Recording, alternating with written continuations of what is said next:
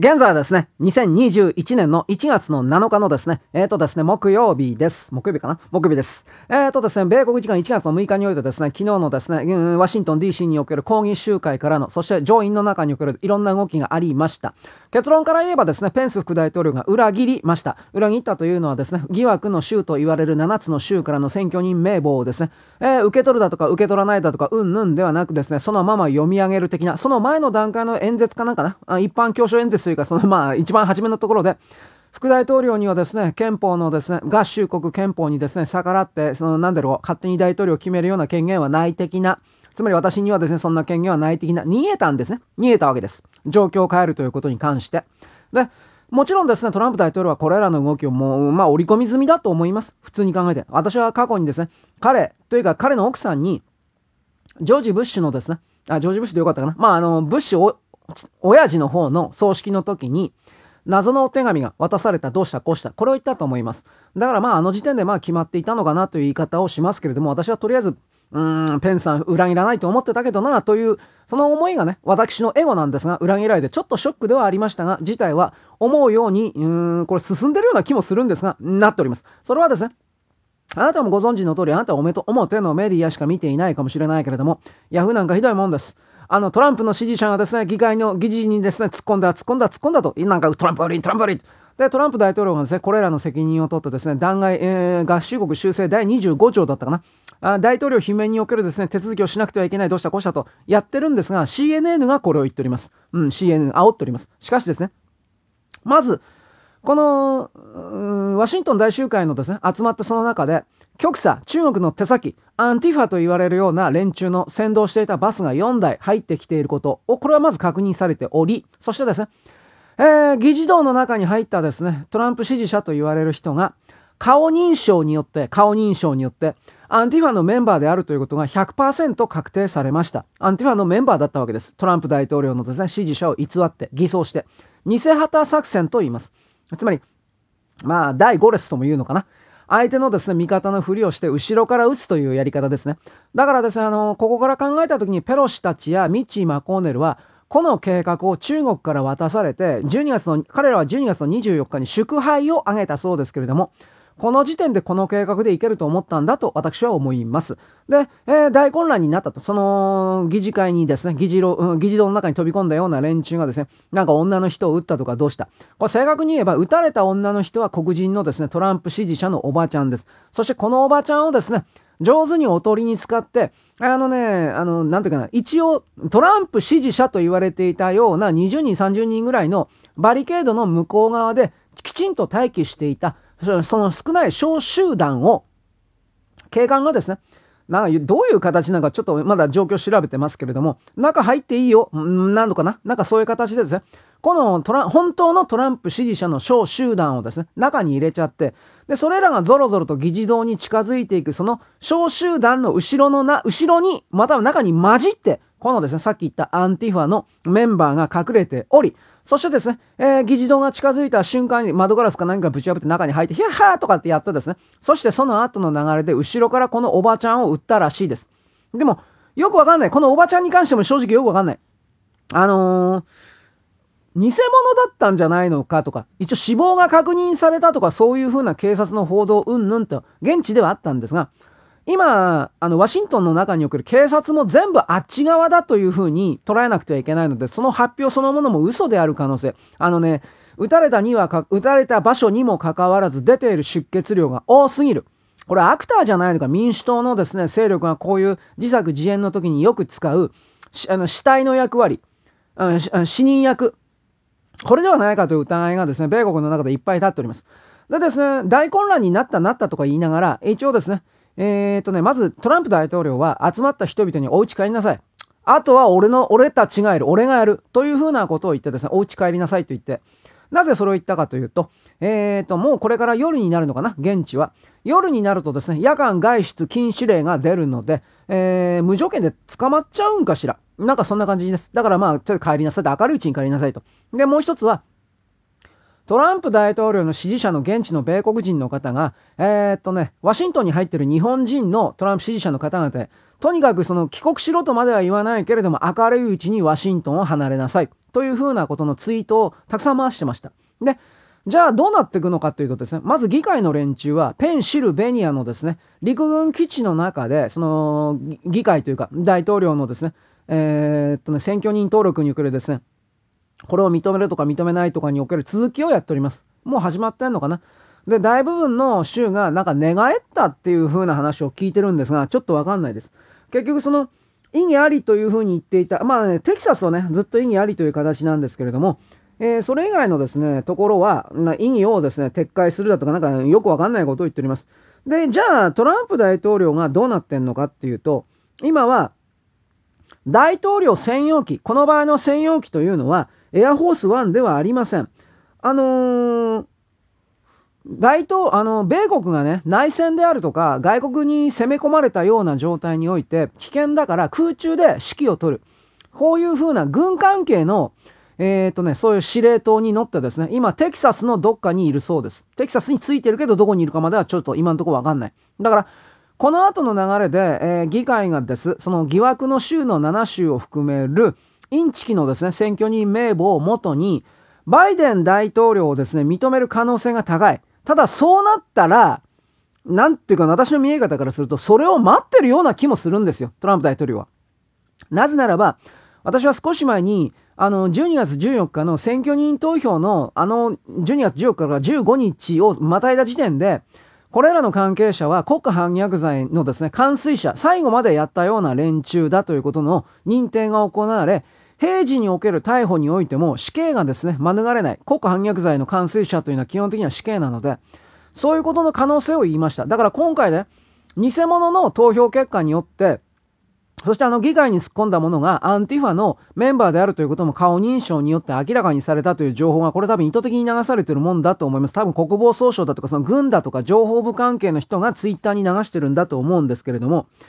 そういう情報が出ている時点で、これはひょっとしたら大きな罠というか、炙り出しというか、それやってんのかなという見え方も実は私の中にはあります。つまり、認証し、バイデンを、偽物を認証した時点でその認証に関わった人、つまり異議を唱えなかったような関係者というのは、すべて国家反逆罪、その傾向、系統のですね、法律によって、緊急事態におけるですね、法律いくつかって私よく知らないので、米国における、何本もあると思うけど。だから、それによってですね、逮捕するというその見極めをやっている可能性はあるかなという気はします。正直言うけど。え、っとね、ミシガン州がね、確かあの、異議申し立てやったんだけど、な、誰、誰が、ペロシが却下したのか誰が却下したのかよくわからんけど、却下されたという、そこまでは知ってます。でね、あの、舞台は全然終わってないので あの、結局ですね、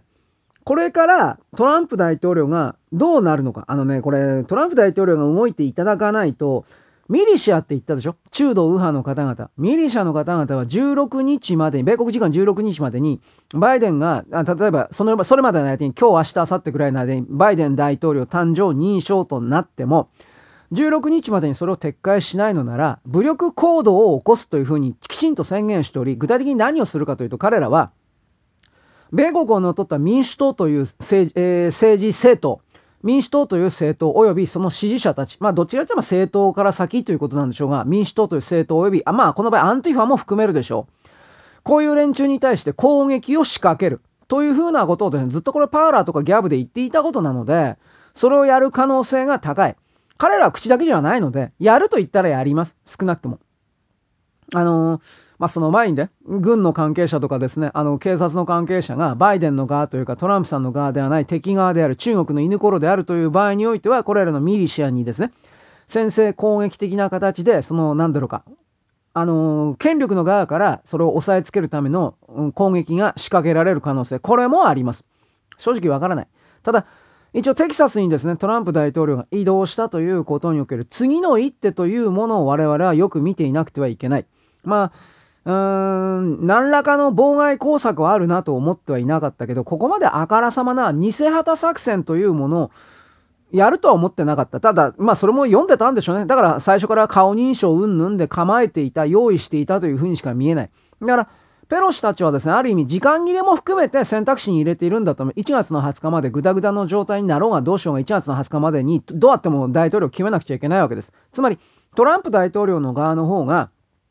打てる選択肢いっぱいあるんです。だけどですね、その彼が、トランプ大統領が選択肢を、うん、打つ前に、打つ前に、なんだろう、こうした、うん、混乱状態を作ってですね、日数だけを浪費させて、そのことでですね、20日まで怒涛のように勝手に進めてしまうというふうな、多分2つ3つぐらいプランあるうちの1つを起動させて、彼女たちはおそらくこれに成功したんだというふうに思ってるんだと思います。ただ、えっ、ー、とね、ペロシがね、議会の中に持ち込んでいたとされる彼の、彼女のラップトップ PC ですか？これがなんか紛失したというふうに言ってるから、多分そのどさくさに紛れて多分盗まれたというか、抑え、何らかの証拠として抑えたんだろうなという見方を私はしてます。まあこれ証拠がないので。ただ PC はおそらくなくなったというふうに言ってるんで、そうなんじゃないかなと思います。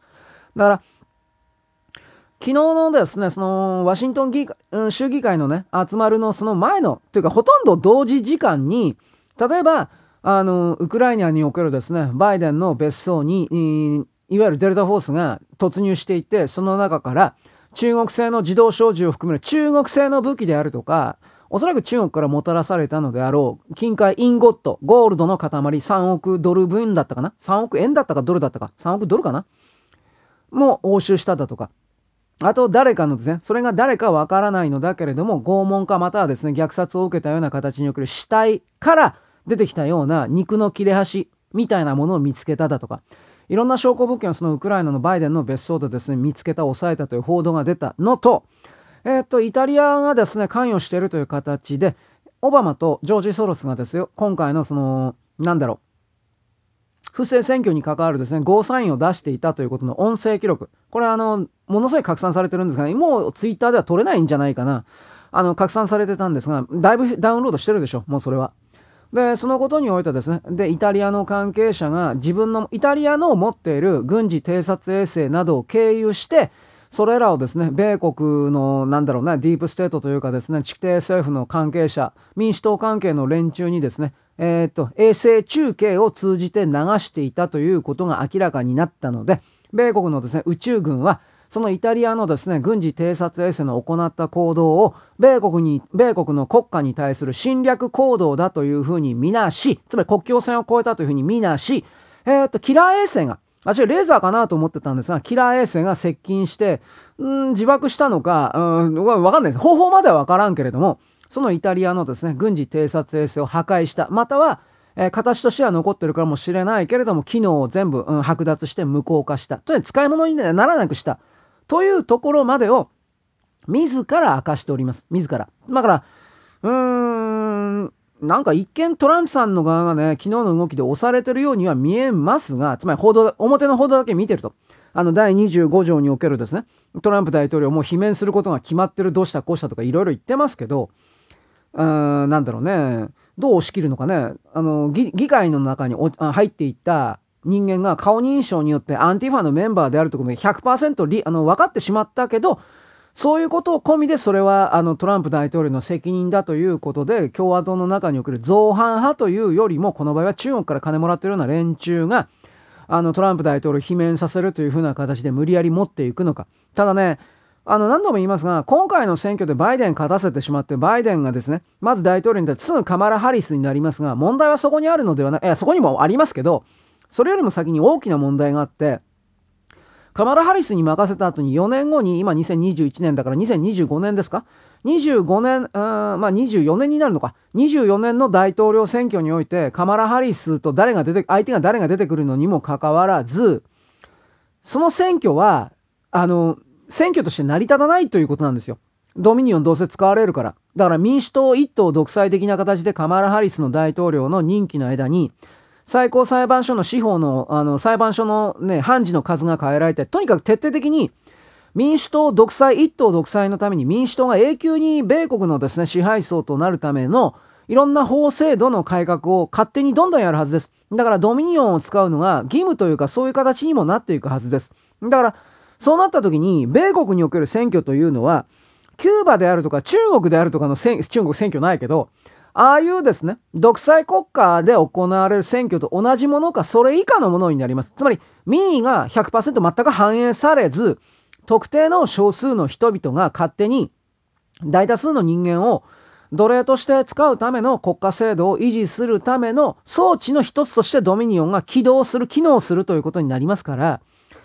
まあ、米国が終わり、それは自由主義体制における米国も終わり、そしてそれは自由主義体制の中における日本、日本、日本、そして日本人の我々、これがですね、どうしていくのか、どうしていかなくてはいけないかということ、今この時点でですね、あの考えなくてはいけない、行動しなくてはいけないということです。まあ私は怖いから本当はね、正直言うけど、バイデン大統領誕生とかなでもこの活動やめようかなと本当に思ってたんですが、本当に怖いから。怖い、もう怖い。しかしですね、まあ、地下に潜伏するという風な形でも何でもいいから、少しずつでもいいから声を伝えない、しょうがねえんだな、という風な形の投げやり的なことも含めてですね、なっております。なぜならば、おそらくね、日本の中でも見えない、バイデン大統領誕生カマラ、すぐカマラハリスになります。すぐなります。年内に。の中において、あのー、こうしたですね、配信番組というか配信のそのシステムにおいても見えない形における検閲というものは必ずあの適用されていきます。例えばですね、アンチ中国みたいなことをちょっとでも言うような、あのー、発言者というか、話者というか、トーカーというか、そういう人たちというもののですね、例えばあのツイッターなんかにあるようなタイムラインから見えないか、タイムラインから外すみたいな、そういうこともまあ、これからあると思っております。あの、バイデン大統領誕生的なものになると。だから、そういうことを含めてで、うん、どうするかな私は契約者とですね、あの、なんていうか、ダウンロードの形でですね、あの、それを提供するみたいな、そんな形にするしかないのかなと、いろんなことを思ったりもするんですが、あのね、今この瞬間における自由というものが奪われようとしているということに気づこうとしない人っていうのはこれからも永久にですね死ぬまで死んでからも生まれ変わってもですね奴隷のままです。それでいいという人にですね、私の声を届けるだけ時間の無駄なので、私はそういう人を相手にしているつもりはないのですが、あのー、少なくとも今私の声を聞いているような人というのは、自分が奴隷であるということに薄々気づこうとしているような人である、あろうというふうな前提で一応喋っております。そこから抜けるか抜けないかというのは、その人がですね、どのように今の、今の本当におかしな状況をつかみ、認識し、その上でですね、自らの行動をですね、ほんの少しでいいから変えるか変えないかによって、その人の運命というか、まあ人生、存在のあり方が決まるわけなんですけれども、うーん、まあそれを行う前にね、この大統領のですね、議会のうんぬんかんぬんのこの混乱状態で諦めてしまうような人というのは、まずそこの段階にもいけないのかもしれません。人生というのはですね、ええとこな、ええとこまともに生きれて70歳ぐらいまでです。70超えたらもう体ガタガタでですね、まともな、90人まで生きていたとしても、そんなもん格尺として、やりたいことができるような人間として生きるということはできません。はっきり言うけど。ただ生きてるだけです。ただ生きてるだけで生きていたいという人もそれは結構です。しかしですね、それは、あの、生まれてないのと同じだというのは私の解釈なので、そういう方はそういう方で、そういう同じような考え方の人のもとに、あより集まって、何もせずにですね、与えられたようにですね、餌だけ受け取ってですね、家畜のように生きていかれればそれでよろしいと思います。しかしですね、私別に革命家ではないし、そんなことをするつもりも全くないですが、毎日の人生を、日常、日々これですね、少しずつ改善、更新させていきたいという側に立っております。向上ですね、更新、向上させていきたいという側に立っておりますので、やっぱりこの明らかなる不正というか、